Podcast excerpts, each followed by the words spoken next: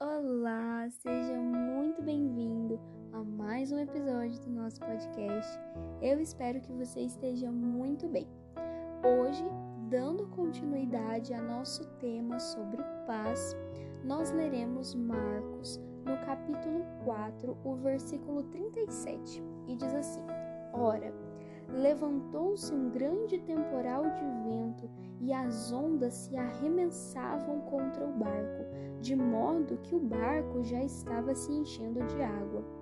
E Jesus estava na popa, dormindo sob um travesseiro. E os discípulos o acordaram e lhe disseram: Mestre, o Senhor não se importa que nós pereçamos? E ele, despertando, repreendeu o vento e disse ao mar: Acalme-se, fique quieto. O vento se aquietou e tudo ficou calmo. Então Jesus perguntou: Por que vocês estão tão medrosos? Como é que ainda não têm fé? Amém? Nessa passagem, nós vemos que Jesus ele estava dormindo quando os discípulos passavam por uma grande tempestade.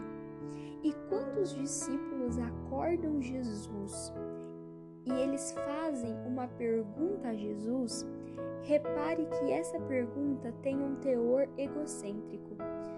Eles perguntam, Mestre, o Senhor não se importa que nós pereçamos, que nós possamos morrer? É o que eles estavam querendo dizer. Quantas vezes na sua vida você passa por questões ruins, você passa por tempestades, você passa por problemas e você pergunta a Deus se Ele não está vendo o que você está passando. Quantas vezes nós perguntamos a Deus se Ele realmente está conosco, se Ele realmente está vendo o que nós estamos passando? O quão egocêntrico é a nossa pergunta. Jesus estava no barco, Jesus sabia o que ia acontecer, Jesus estava lá e Jesus podia acalmar a tempestade. E os discípulos sabiam disso, e mesmo assim eles perguntaram se Jesus não se importava com eles. Repare que isso tem estado em várias fases das, da vida dos discípulos enquanto estiveram com Jesus. Várias vezes eles perguntam: Senhor, o Senhor não se importa com isso, não se importa com aquilo? Outra coisa muito interessante é Jesus, depois que ele acalma a tempestade, ele pergunta: Por que é que vocês estão com medo?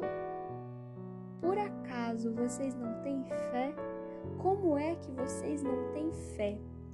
Esses discípulos, eles não tinham a confiança de que por Jesus estar no barco, aquela tempestade não ia matá-los. Aquela tempestade não faria todos morrerem. Eles não tinham essa confiança de que Deus, no caso Jesus, poderia salvá-los. Quantas vezes nós não confiamos em Deus? Quantas vezes nós colocamos as nossas adversidades em tantas coisas que elas se tornam como os castelos de areia que o vento vai e leva, o mar vem e leva. Confiar envolve riscos. Mas quando eu confio, eu não questiono as decisões de Deus para mim, porque as decisões de Deus para mim me trazem paz. Quando eu confio em Deus, eu acredito que qualquer decisão que Ele tomar me trará paz. Essa é a verdadeira confiança em Deus. Acreditar que tudo que Ele fizer para a sua vida, para você, te trará paz, trará paz ao seu coração. A paz, ela vem com Jesus, ela está na presença de Jesus. Quando ele disse ao mar, acalme-se, ele estava dizendo, volte ao seu estado natural, volte à paz que você tem. É isso que Jesus estava dizendo ao mar, é isso que ele diz a nós. Eu quero ler com você a passagem em Isaías, no capítulo 26, o versículo 3, e diz assim: Tu, Senhor, conservarás em perfeita paz aquele cujo propósito é firme, porque este confia em ti. Novamente, a confiança e a paz unidos em um só. Quem é que o Senhor conservará em perfeita paz? Aquele que confia em ti.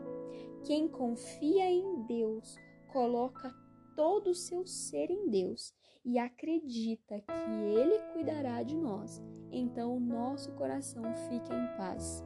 Não dá para se ter paz se você não confia nos propósitos de Deus, se você não confia no caminho que Ele tem para você, se você não confia nas decisões que Deus toma para a sua vida. Confiar envolve você se entregar.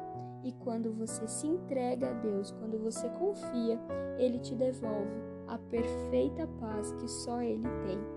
Amém? Nós continuamos esse episódio sobre paz no nosso próximo podcast. Espero que você fique muito bem e até lá!